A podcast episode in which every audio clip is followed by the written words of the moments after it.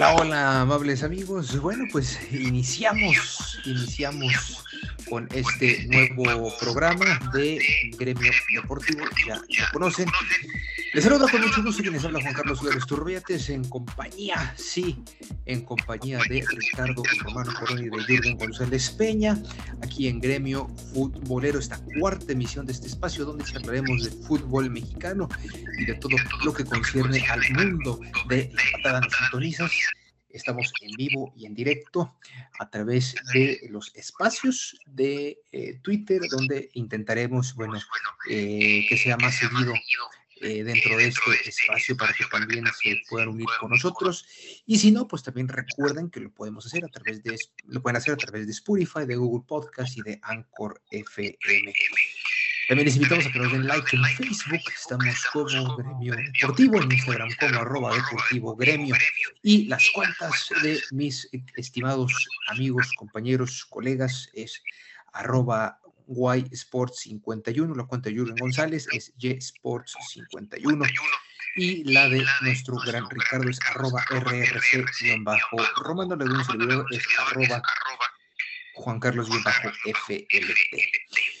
Hoy es el miércoles 8 de diciembre, analizaremos, así es, las semifinales y la final varonil del fútbol mexicano una final eh, inédita, una final interesante de la que ya charlábamos antes, bueno, charlábamos ya en el espacio de, de, Twitter, ya más o menos empezamos a calentar el terreno y que ah, profundizaremos en unos cuantos minutos más, también hablaremos de las semifinales femeniles, tras eh, pues los no tan sorpresivos resultados que se dieron en la ronda de cuartos de final. Un poquito de Champions League también, lo que se vivió eh, la, tarde del martes, por supuesto, de Champions League en la última eh, jornada.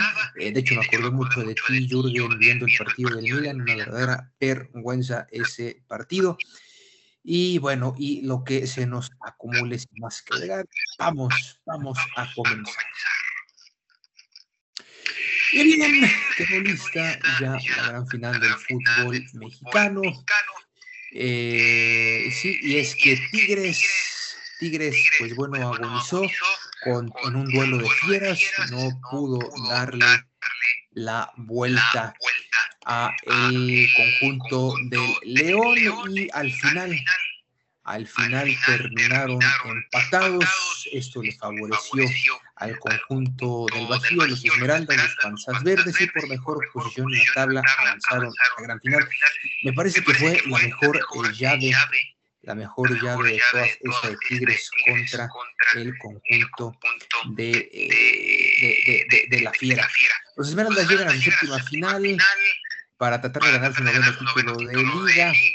Y bueno, muchísimas emociones las que se dieron eh, en el ex equipo de Nacho Ambriz. Hoy, quien está al frente es el señor Holland. ya lo vimos que eh, empezó, empezó en el hockey, sí, en el hockey sobre pasto y bueno, se le da bastante bien el fútbol. Llega en su primer torneo, dirigiendo su primer año, dirigiendo al conjunto leonés, llega en la final. Y por otro lado, pues bueno, está el conjunto de eh, los Tigres que se despiden del torneo, también el primer torneo de, pues, de, Miguel Herrera al frente de los Tigres, pues se no al llegar a la, a, la, a la semifinal, sin embargo, a la final, sin embargo, creo que dieron un gran torneo, creo que no hay que derritar el gran trabajo que hizo al frente el equipo de El Piojo Herrera, creo que como ya lo habíamos mencionado en otros espacios, compañeros, no sé si ustedes opinen eh, lo mismo el conjunto de eh, Tigres, pues, pues eh, este fue su primera adaptación, mucho mejor que, la adaptación que ha tenido, entre comillas, eh, el Vasco Aguirre al frente de los Rayados de Monterrey, que más no levanta, pero bueno, ya veremos eso en otra ocasión. Por lo pronto yo les pregunto, ¿dónde quedó o en qué momento de los 107 minutos quedó superado el equipo de Tigres, Ricardo?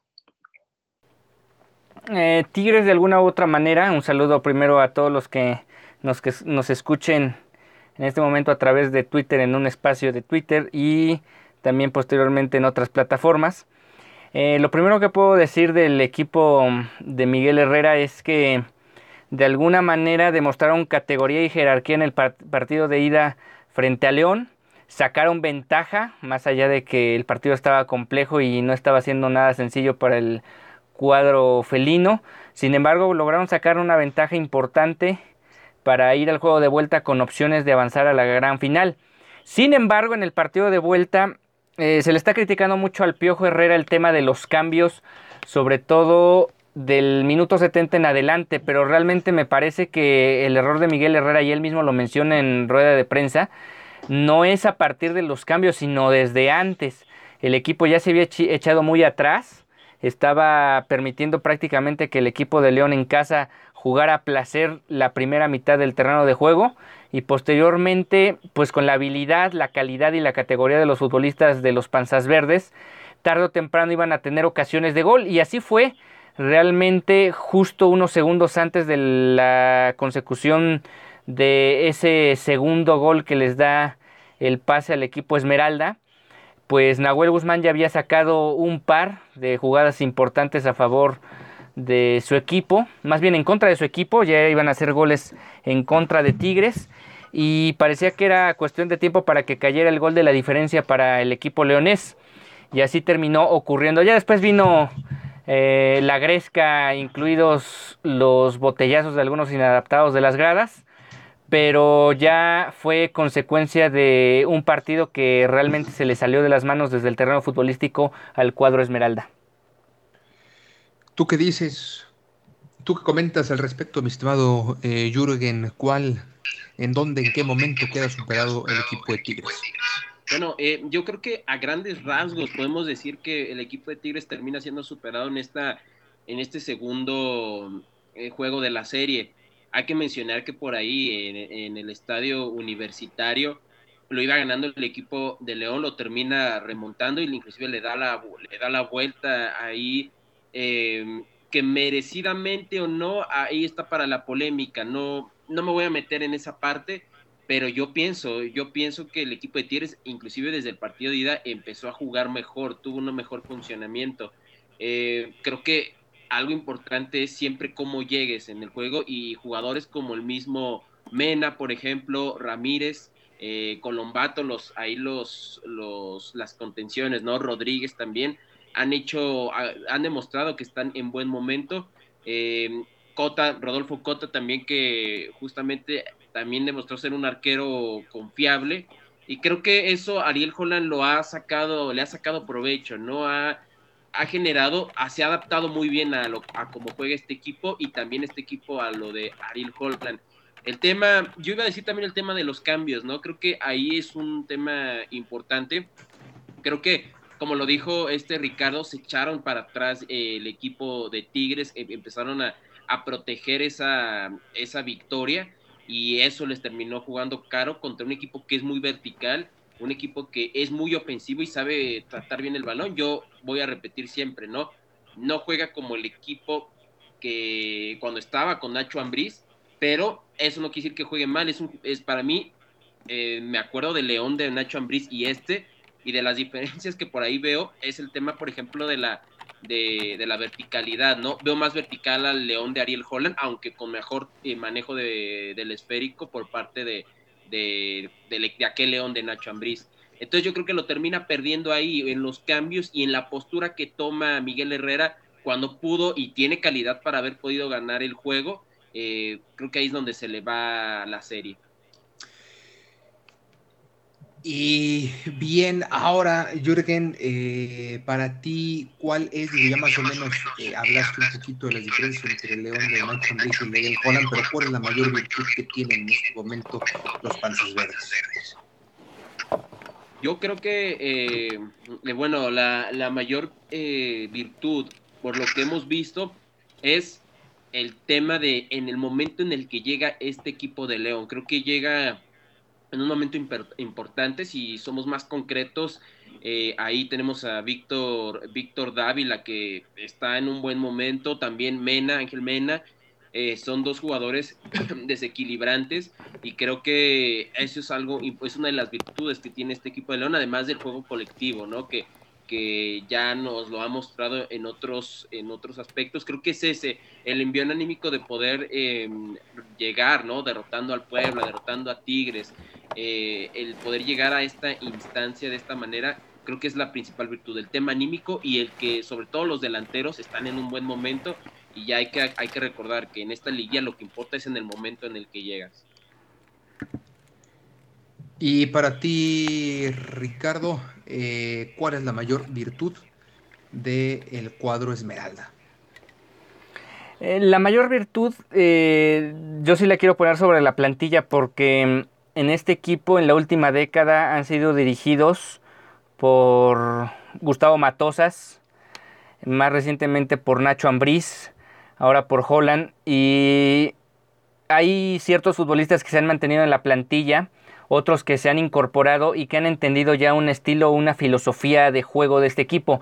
Digamos que no es precisamente que uno sea más espectacular que el otro, pero sí mantienen como una regularidad a la hora de mantener un funcionamiento en el terreno de juego durante los partidos, durante los semestres, y eso los ha llevado, no digamos ahorita a pelear por el título, sino a siempre o casi siempre ser un equipo competitivo. Yo creo que nos va a costar trabajo recordar cuatro o cinco torneos, torneos muy malos del cuadro leonés en los últimos diez años. O sea, mínimo estamos hablando de un equipo que juega liguilla, que al menos está compitiendo por un lugar en, en clasificación y ya más recientemente pues lo hemos visto campeonar como fue hace un año con Nacho Ambriz y ahora tienen otra gran oportunidad frente al equipo del Atlas. Entonces yo le pondría esa gran fortaleza a la calidad y a la filosofía que ya tiene impregnada este equipo dentro de la plantilla, o sea, Jugador que llega al equipo leonés ya entiende lo que es jugar con el León, algo que por ejemplo en otros conjuntos a lo mejor de mayor repercusión como Rayados y todavía más grande como el Guadalajara no existe. Hay futbolistas que llegan y se pierden totalmente en la institución. En el caso de León, contratas un futbolista como Ormeño, como Mar Fernández y entienden perfectamente a dónde llegaron y cómo tienen que jugar como el mismo Macías. El mismo Macías pareciera que era otro futbolista lo que regresó al Guadalajara. Entonces, son varios los jugadores que entienden ya esta filosofía leonesa de cómo se deben comportar dentro y fuera del terreno de juego, pero sobre todo dentro y cómo deben afrontar cada uno de los compromisos, tanto en temporada regular como en postemporada.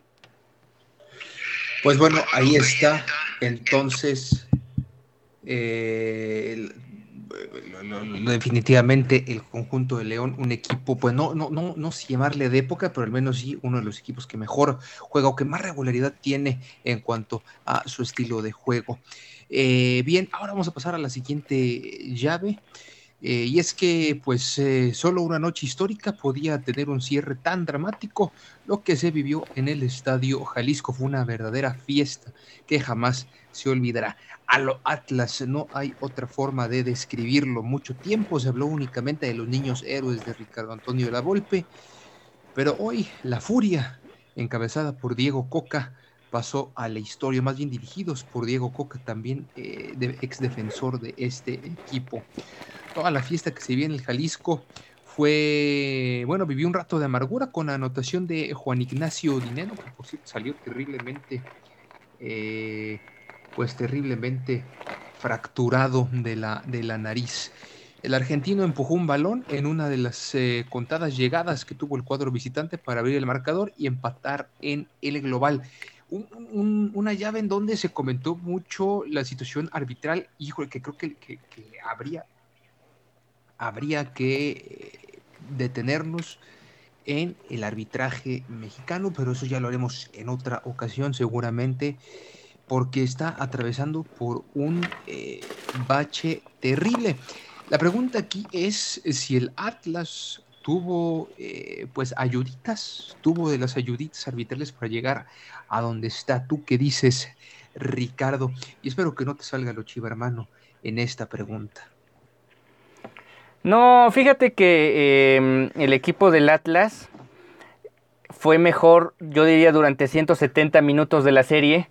Por ahí hubo 10, 15 minutos máximo, y hablo en toda la serie, no en específico en el partido de vuelta, donde Pumas a lo mejor tuvo algunos esbozos de reacción o de competencia. Realmente si hablamos de merecimientos, el equipo rojinegro merece estar en la final porque lo hizo mejor que Pumas, o por lo menos hizo lo que realmente estuvieron jugando durante toda la temporada, que era defenderse, no a jugar, pero sí a defenderse. Y eso, con eso les alcanzó para meterse a la gran final. Pero eso no implica que el equipo de Pumas haya tenido un desempeño bastante malo como, como equipo en esta semifinal. Y ni tampoco implica que haya sido robado el partido como algunos aficionados de Pumas indignados.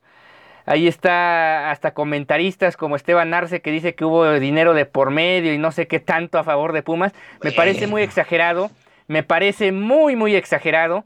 Sí es cierto que la jugada de Santa María Dineno eh, da la impresión que el árbitro se equivoca y sobre todo porque la va a checar al bar y no termina marcando la pena máxima, pero al final de cuentas también es cierto que hay argumentos como para no marcarlo, o sea, no creo que haya sido una jugada tan tan descarada como para que los Pumas se quejen de que, o sobre todo los aficionados se quejen de que no haya no se haya marcado la pena máxima.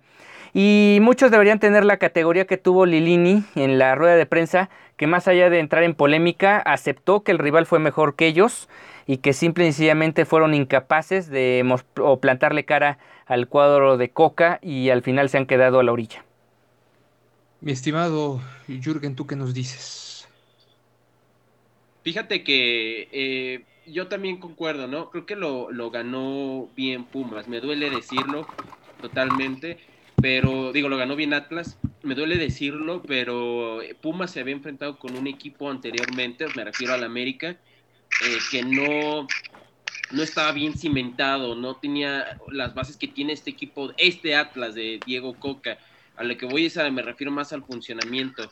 Eh, un equipo de la América que no sabía cómo atacar, eh, más bien sabe cómo atacar, pero no era, un, no era un equipo vertical, ¿no? Que podía ayudarle a las ventajas. Van a decir, ¿por qué meto a la América aquí? Porque el equipo de, Atlas sí, sí sabe, y de hecho, sobre todo, este equipo del Atlas inclusive sabe defender bien, defiende muy bien, y el equipo de Pumas se terminó enfrentando a un equipo que realmente sabe y tiene ya más bases que lo que tiene desafortunadamente, eh, digo, digo desafortunadamente para mí, el, equipo americanista, pero a lo que voy es de que eh, creo que es muy merecido, totalmente en el, en el Estadio Olímpico Universitario, Atlas termina nulificando por completo a, a Mozo, por ejemplo, que era uno de los laterales importantes. No sé qué tanto haya pesado también que el ver una camiseta y ves otras te genera más motivación para jugar bien un partido y no y jugar bien otro partido, ¿no? Me refiero a que no es lo mismo a lo mejor que veas la camiseta del América a ver la de Atlas y por ahí, eh, bueno, Atlas yo desde mi punto de vista nulificó Pumas tanto en los dos partidos, sobre todo en el primero. Eh, yo creo que es donde termina perdiendo la serie en, eh, en, el Estadio Olímpico Universitario y al final se termina enfrentando con un equipo que defiende muy bien y creo que es muy bien merecido el por ahí van a decir muchos no y sobre todo la afición eh, azul y oro que, que no que debe ser penal y todo desde mi punto de vista, creo que no es, está bien sancionado, o sea, bien manejada la jugada, y creo que Atlas es merecido, pero merecidísimo finalista. Pues ahí está, entonces, eh, compañeros, eh, Atlas justo, justo finalista, y me parece que no es para menos, igual al final terminan echando a el equipo que quedó en el lugar número 11 cómo fueron los Pumas, eso no hay que olvidarlo. Y bueno, ahora hablando, siguiendo con el tema del Atlas, Ricardo, ¿qué porcentaje tiene en realidad el Atlas para campeonar y eh, pues eh, acabar con la sequía de más de 70 años, bueno, de 70 años, 7 décadas sin ser campeón? Creo que quedaba, quedaba claro que mm, de la serie de León Tigres, avanzara quien avanzara, aún haciéndolo de forma mezquina, iba a salir con quien avanzara de la otra llave como favorito. ¿Por qué? Por dos o tres razones. Una, el, la calidad de plantel, la calidad de individualidades de cada conjunto, tanto de León como de Tigres. Por otro lado, la, mm, si digamos, si hubiera pasado Tigres, la jerarquía y la experiencia que ya tienen muchos de sus futbolistas en el pasado reciente en este tema de liguilla. Y finalmente eh, el equipo de León con lo que ya habíamos hablado anteriormente, que es la filosofía de todos los futbolistas que se incorporan a esta institución, que es una filosofía ganadora entre otras cosas. Y en el caso del Atlas, yo sigo recalcando que sigue siendo un equipo que se defiende muy bien, que ha aprovechado las circunstancias tanto de la temporada en fase regular como ahora en liguilla. Enfrentó probablemente un Monterrey muy desdibujado, aprovechó las circunstancias, a pesar de ello terminó sufriendo la serie. Ahora contra Pumas, pues yo creo que si el Atlas fuera un equipo con más punch, no hubiera ocurrido nada con la jugada del penal. Capaz si se marca, no se marca, hubiera sido anecdótico. En el estricto sentido de que a lo mejor con una ventaja más amplia, este conjunto atlista hubiera avanzado con mayor comodidad.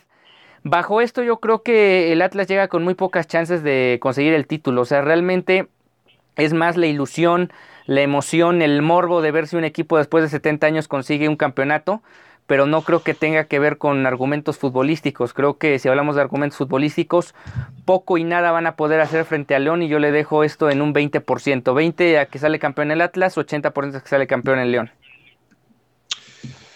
Uy, para ti, Jürgen. Definitivamente, eh, definitivamente el favorito es el equipo de León, ¿no?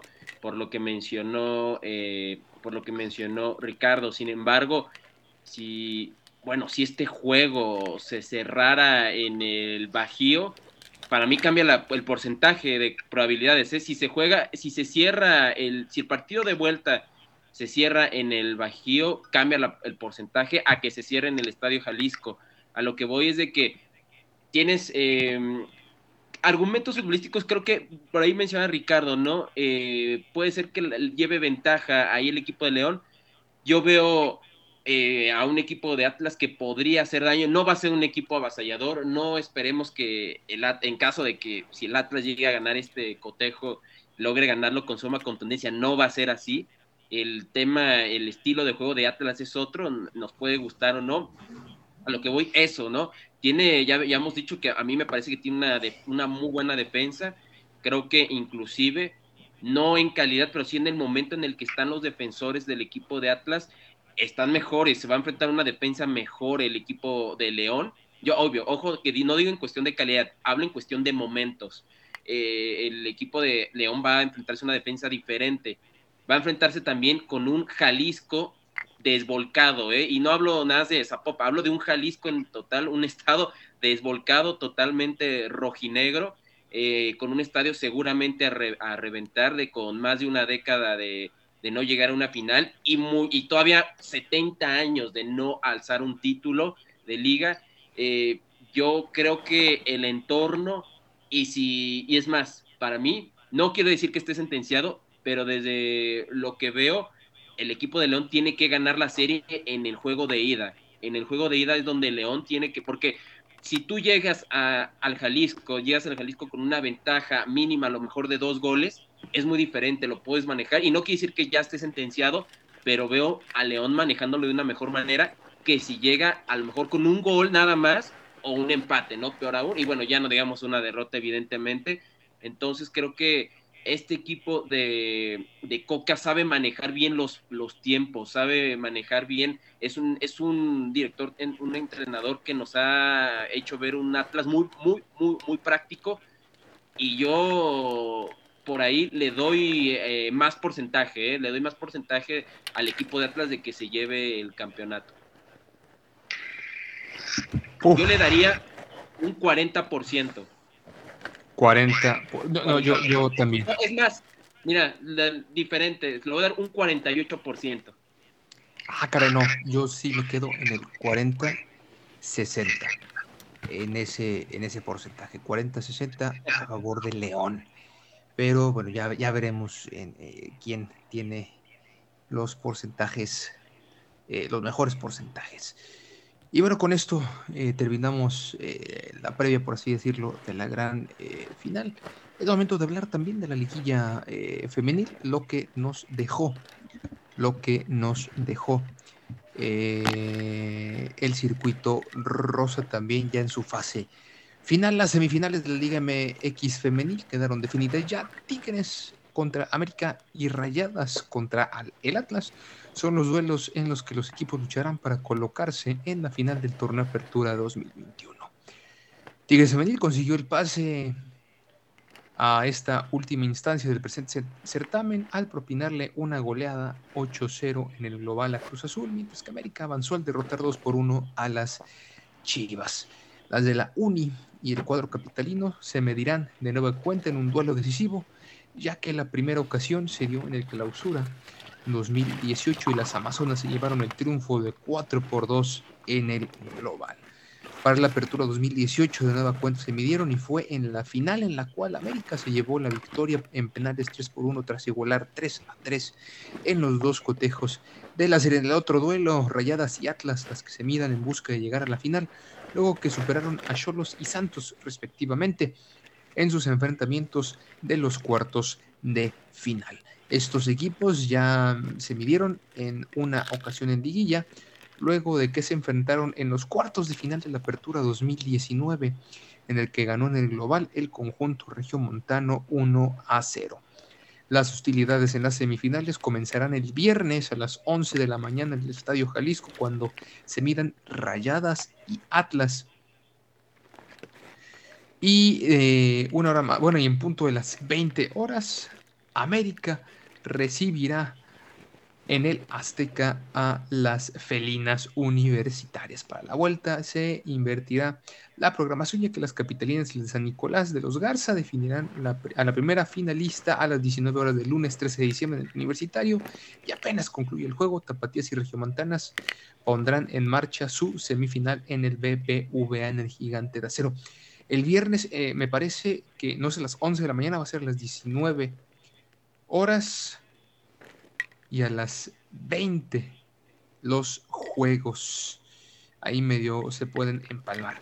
Y bien, aquí la pregunta es, ¿queda fuera alguna de las instituciones regiomontanas de la gran final o habrá final regia? Esa es la pregunta. Empiezo contigo, Ricardo. Este, comentaba con el tema de Tigres contra Atlas, que mm, eh, perdón, Tigres contra Cruz Azul, que probablemente no iba a caer un solo gol de Cruz Azul, y así fue. esa era la gran estrategia, más bien esa era la gran apuesta de tal vez de la máquina. ¿Y qué quiero decir con esto? Que realmente el equipo de Tigres se ve muy poderoso, o sea, el Guadalajara les llegó a sacar un empate en temporada regular, el América también, pero también bajo ciertas circunstancias. O sea, a lo mejor es más valeroso lo de Chivas porque todavía lo hizo con la campaña en progreso, lo del América ya cuando estaba decidido ese superliderato. Y a pesar de ello, el equipo de Tigres no pierde, o sea, ya lleva 40 partidos sin perder en la en la liga desde el año desde el semestre anterior no desde el semestre anterior no pierde y me da la impresión que eso no va a cambiar mucho en esta fase final. Por ahí tal vez Rayadas o Atlas puedan ganarle el título, pero en el caso del América no creo que puedan echar al equipo felino. Y del otro lado, me parece que los dos equipos no llegan en su mejor versión. Las Rayadas no pudieron realmente ganar la serie, o sea, pasaron por posición en tabla. Y el equipo del Atlas no ha sido el mismo del primer semestre del año donde incluso se hablaba que pudieran llegar a campeonar.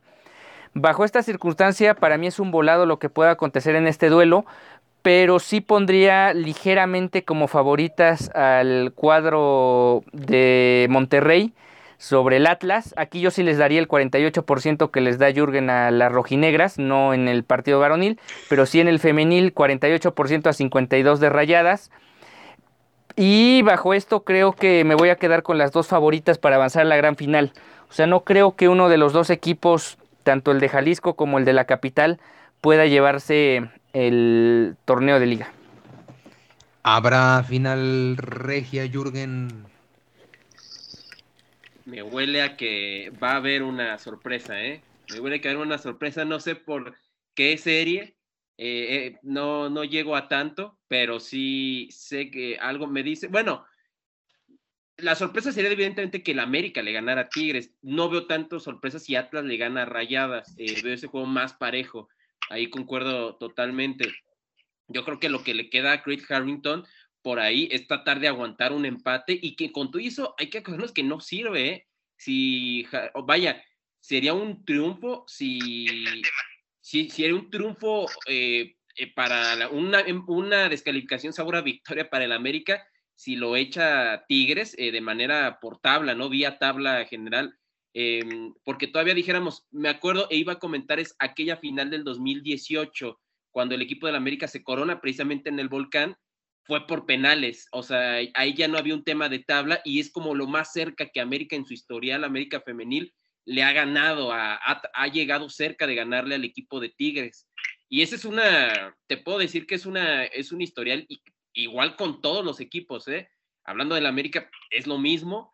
Eh, y, por ahí, lo cual veo muy complicado, porque todavía si logras eh, que lo pueden hacer, lo podrían hacer eh, de una manera estoica, pero lo podría hacer este equipo de Harrington. Si lo hace, como quiera termina saliendo, ¿no? De por tabla, vía tabla general, por lo cual veo complicado, ¿no? Y sí veo pasando al equipo de Tigres esta vez. Y en el otro veo completamente una final regia. Lo va a ganar el equipo de las Rayadas y ya también aprovechar para hacer un llamado que va a pasar, tarde o temprano va a pasar, y quiero pensar que va a pasar, que la, gente, las directivas van a decir, ya chole con las regias, eh, la afición también, y, y, qué mala, y qué mala suerte que va a ser así, eh, que va a ser de esa manera cuando debería de ser por una cuestión ya de obligación, de compromiso, pero justamente yo estaba platicando que siento, veo ese panorama, ya eh, ahorita me regreso al tema, nada más para terminar de comentar esto, en donde va a haber un momento, a lo mejor, en donde va a formar una dinastía de un campeonísimo el equipo de las Amazonas, y va a haber un momento donde la gente, el, la, afición va a decir, bueno, ya siempre gana Tigres y, la, y los directivos también, y ahí es donde vamos a ver seguramente algunas acciones deportivas por parte de las instituciones, pero eso, eso ya es tema de otro, de otro, de otro episodio aquí en gremio, en gremio futbolero, pero yo veo, veo totalmente eh, una final regia, definitivamente, y me duele decirlo por el lado del América, pero así es, va a haber una final regia y, y no creo que este América tenga para poderle ganar a Tigres. Lo tiene para ganarle a Chivas, que es un equipo competitivo eh, de manera complicada, pero ya para ganarle a Tigres, ese es otro presupuesto que no está, no está en, el bolsillo del América femenino. Pues eh, ya veremos, ya veremos cómo va, eh, en qué terminará las semifinales. Sin duda algunas serán muy buenos duelos. Monterrey Atlas, sobre todo porque, bueno, sufrieron, ¿eh? ¿eh? Tijuana no fue nada fácil, se fue con una frente en alto.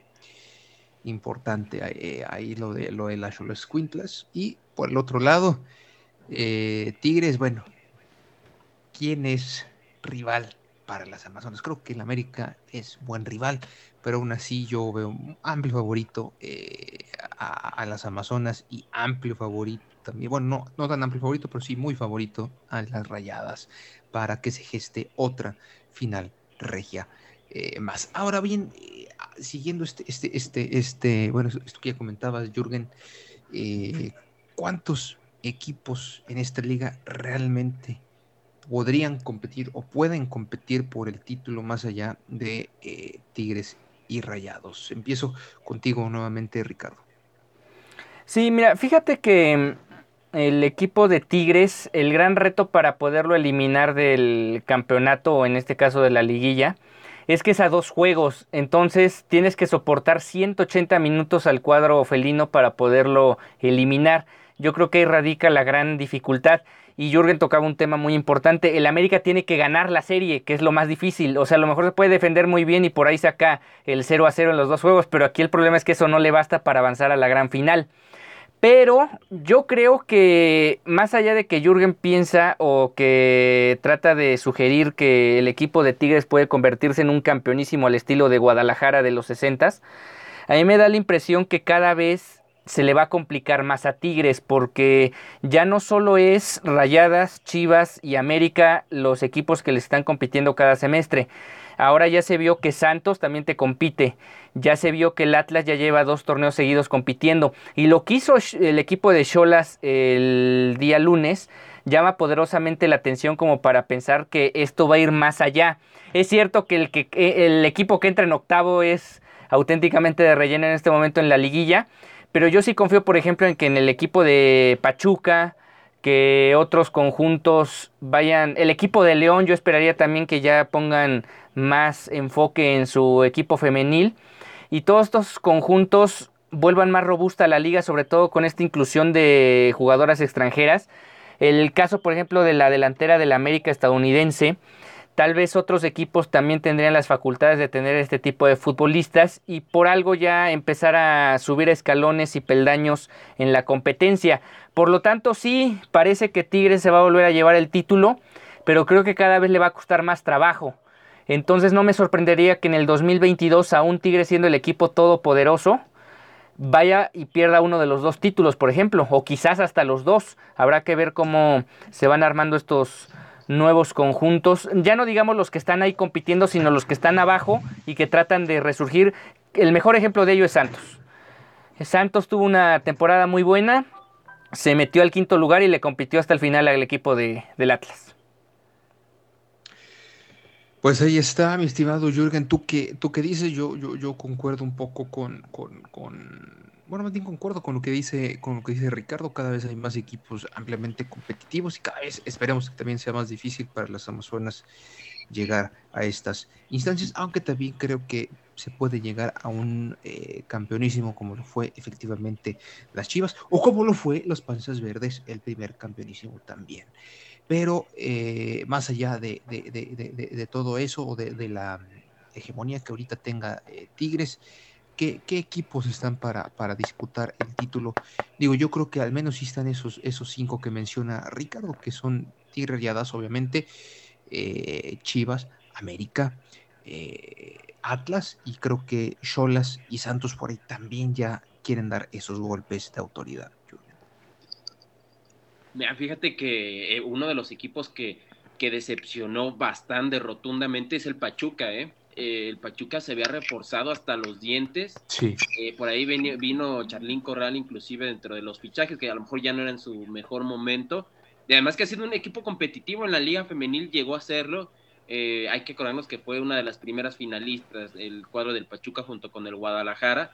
Eh, sí, yo creo que van a ver, va a haber más competitividad. Yo aún le veo unos tres años, a cómo van las cosas, le veo unos tres años mínimos más eh, al equipo de Tigres dominando, ¿no? Dominando. Creo que lo que va a pasar es que eventualmente, le, y bueno, lo vamos, ya lo hemos visto aquí, ya lo hemos, eh, Santos, por ejemplo, le ha sacado empates a los equipos regios en la femenil, eh, por un, el equipo de América también, Chivas también.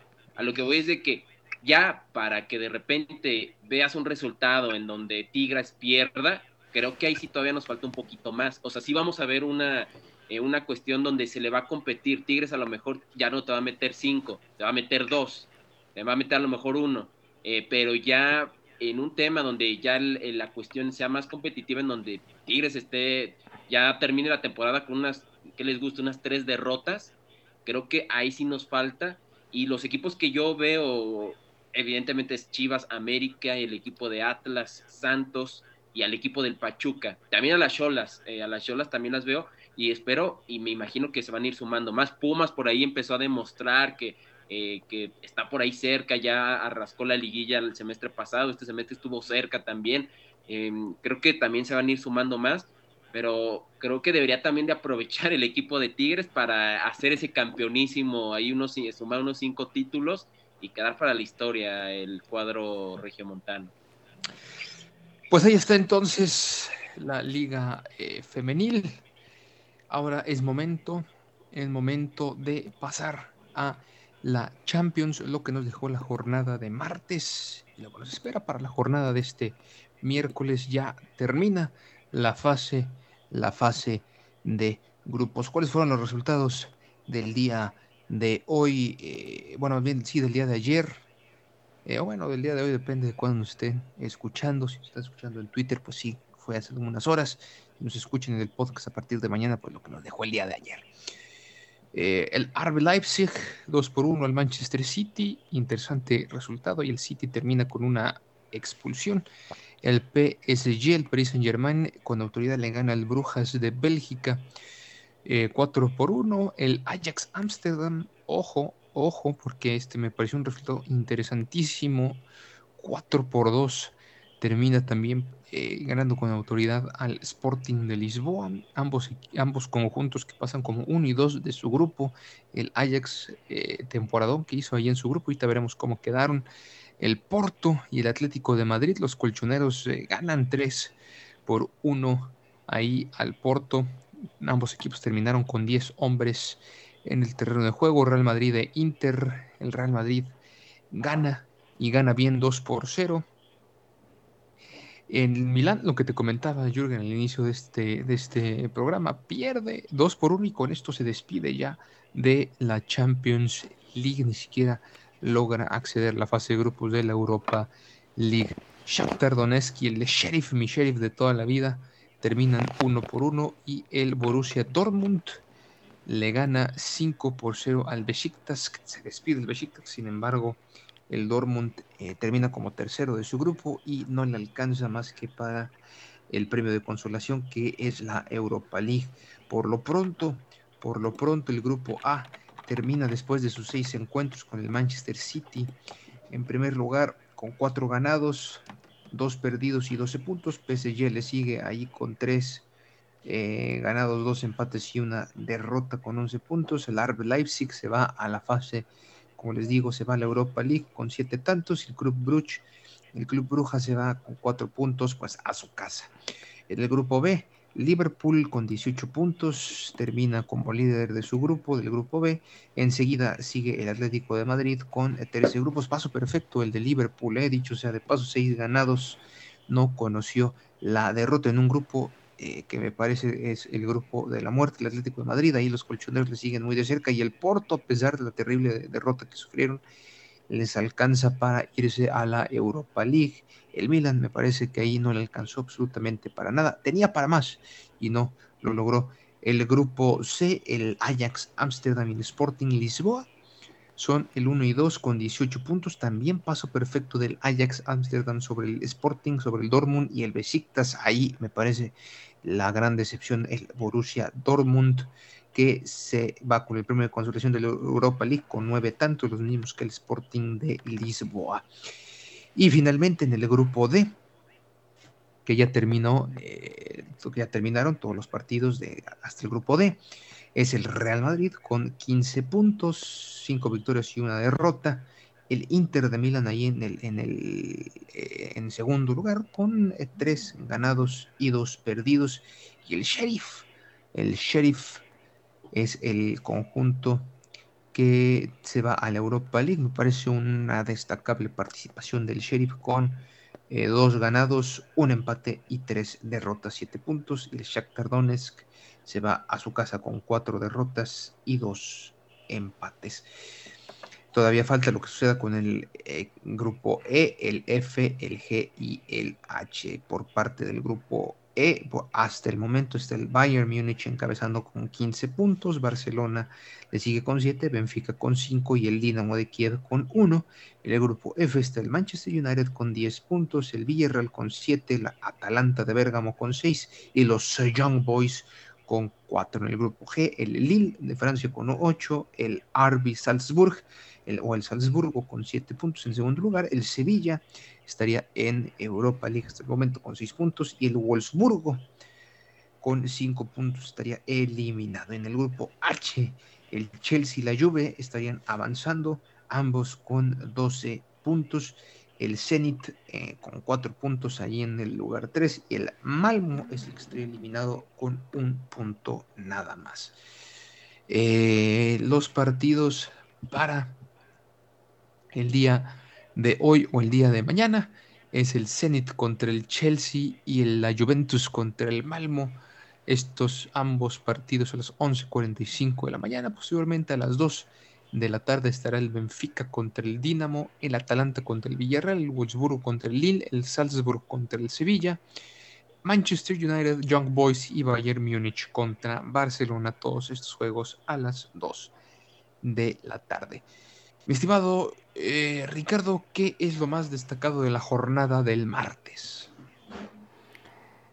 Yo me voy a quedar sin lugar a dudas con lo que realizó el Atlético de Madrid, porque a pesar de que han tenido un semestre de muchos altibajos, terminaron demostrando a la hora buena la categoría de equipo que es, la experiencia que ya tienen en este tipo de competencias y al final de cuentas, jugando de visita allá en Portugal, lograron sacar la victoria, contundente victoria frente al equipo del Porto, que tampoco había sido una maravilla en esta Champions, pero que no deja de ser ese tipo roco, ese equipo rocoso que te complica y te mete a, o te lleva al límite, como fue el caso de este grupo, donde fue un muy buen animador del grupo que yo consideré desde un inicio como el grupo de la muerte.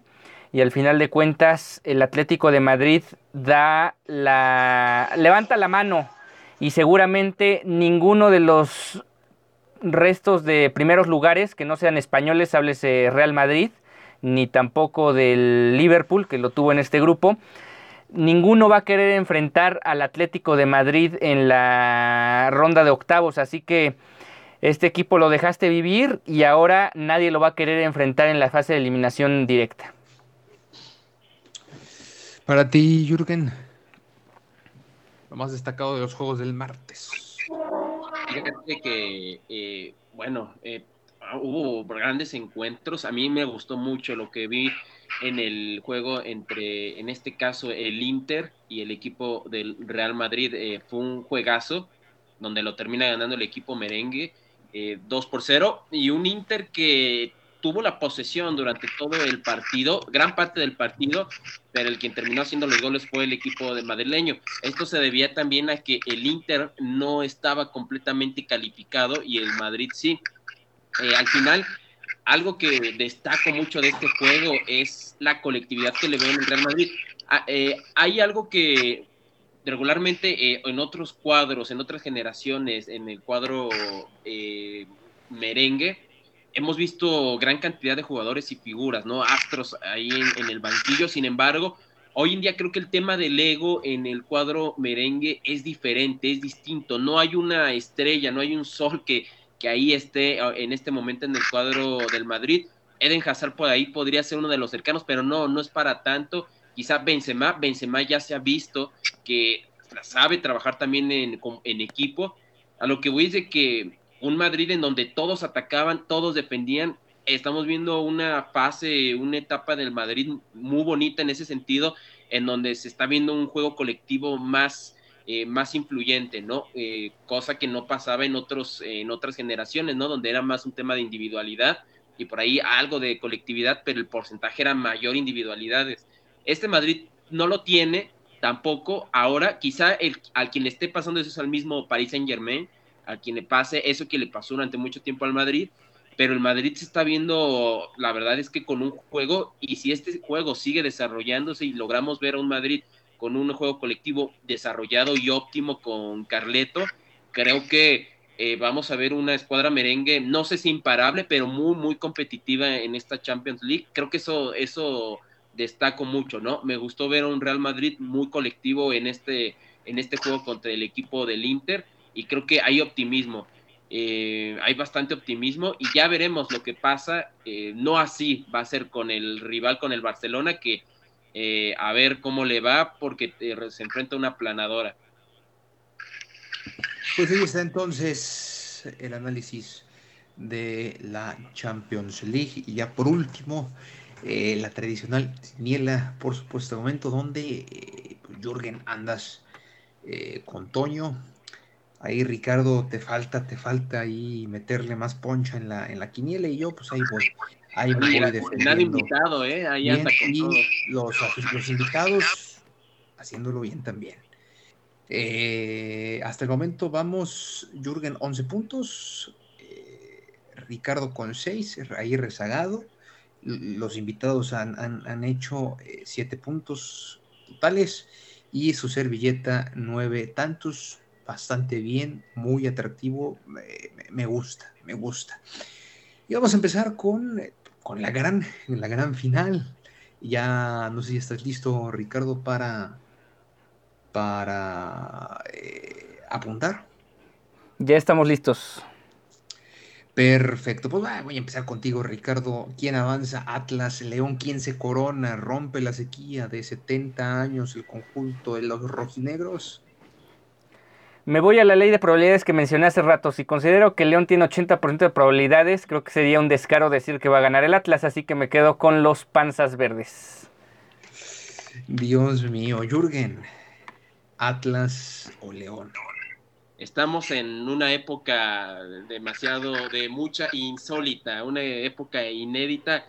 Eh, ya vimos coronándonos a, vimos coronarse al equipo del Cruz Azul ahora lo va a hacer el equipo de Atlas. Eh, cierra en Jalisco, yo insisto, ¿no? El tema de la localía, eh, bueno, lo sabe usar mejor el equipo del Atlas. Cierra en Jalisco, va a querer meter un golecito y a lo Atlas eh, va a meter ahí el, a todos, a todos, ahí inclusive Diego Coca también se va a meter en la portería y lo va a terminar ganando ahí el Atlas y vamos a presenciar un título, ¿eh? un título del equipo de Atlas que ya lo mencionaba en las historias Ricardo, que probablemente esta es la última final que vamos en la vida del equipo de Atlas, que nos toque a nosotros, pero precisamente yo creo que esta única final que vamos a ver, eh, nos va a tocar ver a ti, Juan Carlos, a ti, Ricardo y a mí, va a ser con un título. Pues bueno, ahí está. El Atlas yo también considero, yo creo que eh, hay un 70-30 de que gane el, el, Atlas va bien en contra del Atlas, el 70-30, o sea, un 30% para el Atlas. A pesar de eso, yo, yo me voy, me voy con, los rojinegros porque creo en las cábalas y si quedaron campeones los Bravos de Atlanta en el 99, más bien después de haber jugado la final en el 99 y perderla al igual que, los rojinegros, pues veintitantos años después, ¿por qué no? Entonces yo, yo me voy con los, con los rojinegros también. Ahora con las semifinales de la Liga MX femenil, Ricardo, Monterrey y Atlas, ahora con las rojinegras y las rayadas. Antes de dar ese pronóstico, ya tenemos el pronóstico de nuestro invitado de esta semana y también me puso en el pronóstico Atlas, coma campeonísimo. Así me lo puso, así que este, creo que espero agradecer el lunes de recortar distancias, gracias a todos ustedes que le están apostando al sentimentalismo y al romanticismo del Atlas. Eh, rayadas rojinegras, yo me quedo con rayadas. Creo que ya lo hablamos, es un partido muy... Probablemente de los tres duelos que quedan de Liga MX es la serie más pareja de las tres y creo que hay argumentos tanto de uno como del otro lado como para apostarle a que pueda avanzar cualquiera de los dos equipos, aunque en este caso me voy a quedar con las rayadas como mencionamos, no creo que no se dé la final regia. Pues ahí está tú, Jürgen. No, igual tampoco nos vamos a mojar, yo creo que va a ser rayadas, rayadas ahí lo va lo va a terminar ganando y, como dice eh, Ricardo, también el equipo de Tigres, ¿no? Yo también voy para eh, las rayadas. ¿Y el invitado, Ricardo? Ajá, el invitado también rayadas y Tigres de una vez. Pues vaya, es que la verdad es un pronóstico un poco sencillo, dadas las circunstancias que se han dado en esta liga. Y también el invitado va con Rayadas y Tigres, aunque por ejemplo el invitado me dijo que lo ve en una serie que termine en empate, o sea, que la serie termine empatada en el global. Sí, bueno, eso ya, ya es diferente, pero de que avanza, me parece, Rayadas es, lo más probable. Y en el caso de, Tigres, híjole, yo sí también veo ampliamente favorita a las Amazonas. Yo creo que ahí también, creo que vamos a estar de acuerdo los cuatro. Sí, sí, pues concuerdo. de una vez lo, lo, anotamos, ¿no? Las Amazonas, sí, las Amazonas. ahí va a estar. Ah, bueno, entonces nos vamos, nos vamos a la Champions League. Entonces, primer duelo, uy, interesante, interesante, este Bayern contra Barcelona. Mi estimado Ricardo, ¿tú qué nos dices? Miren, me acuerdo bien que la semana pasada me dijeron que ya había llegado Xavi, más bien hace dos semanas que había llegado Xavi, que este equipo se iba a levantar, pero queda claro después de lo que ocurrió contra el Betis el fin de semana, que el Barcelona debe pensar en clasificar a la Champions del próximo año. Eso es lo que debe ser el objetivo principal de Xavi Hernández. Bajo esto, creo que el Bayern Múnich se va a imponer al cuadro de Barcelona y va a conseguir lo que ya logró Liverpool y Ajax, el paso perfecto en la fase de grupos. Y de paso les menciono el pronóstico del invitado. Eh, que le puso Bayern Múnich 4-2. Es un invitado que le va al Real Madrid y obviamente quiere que no solo pierda el Barcelona, sino que se lleve una goleada importante allá en, en Alemania. Bueno, es que no, no, tienes que ser madridista como para tratar de pronosticar que muy probablemente se va a llevar una goliza el conjunto del Bayern, digo el conjunto del Barcelona. La, la pregunta es por cuánto, ¿no? Si va a ser un escandaloso 8-0 o un 4-1 o un 5-2, algo por el estilo, más o menos es lo que estoy viendo. Pero yo también voy con Bayern Múnich y no sé tú, Jorgen.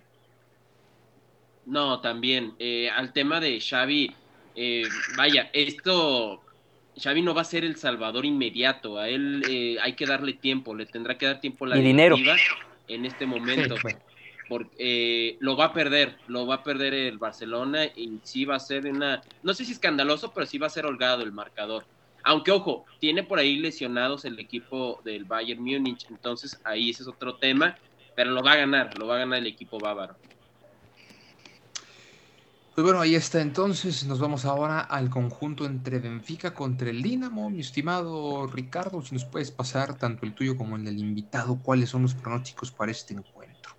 Mira, el invitado, como ya mencionaba, es madrilista, pero también es masoquista porque quiere que el Benfica empate contra el Dinamo de Kiev y todavía ver o seguir viendo sufrir el Barcelona en la ronda de octavos.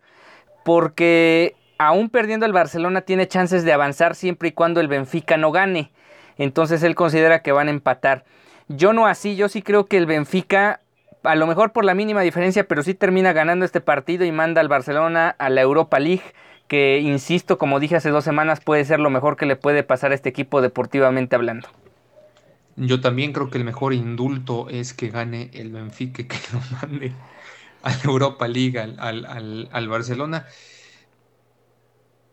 Pero sí, me parece que lo va a terminar ganando el Benfica. Va a salir motivadísimo a sacarle eh, el triunfo al Benfica. ¿Tú qué dices, Jürgen? No, igual, igual. El equipo de, del Benfica lo, lo, va a terminar ganando y se le va, se le va a complicar al Barcelona, pero Benfica, Benfica lo gana. Y ya por último, antes de despedirnos, Atalanta contra el Villarreal, Ricardo. Eh, a mis ojos es la, el emparejamiento más 50-50 de, del miércoles. Creo que es el duelo junto a lo mejor con el del Wolfsburgo contra el Lille, los duelos más parejos y obviamente el del Salzburgo contra el Sevilla. Pero digamos en términos de calidad de juego, porque me parece que lo de ese grupo es a la baja. En calidad de juego yo me quedo con este partido de Atalanta-Villarreal. Me parece que va a ser el que principalmente voy a estar sintonizando el día de hoy. Y son dos equipos que, sobre todo el Atalanta anota muchos goles, pero también se defiende muy mal. Así que yo le voy a pronosticar un empate a este partido. Empata el Atalanta frente al Villarreal y el invitado cree que el Atalanta va a ganar el duelo.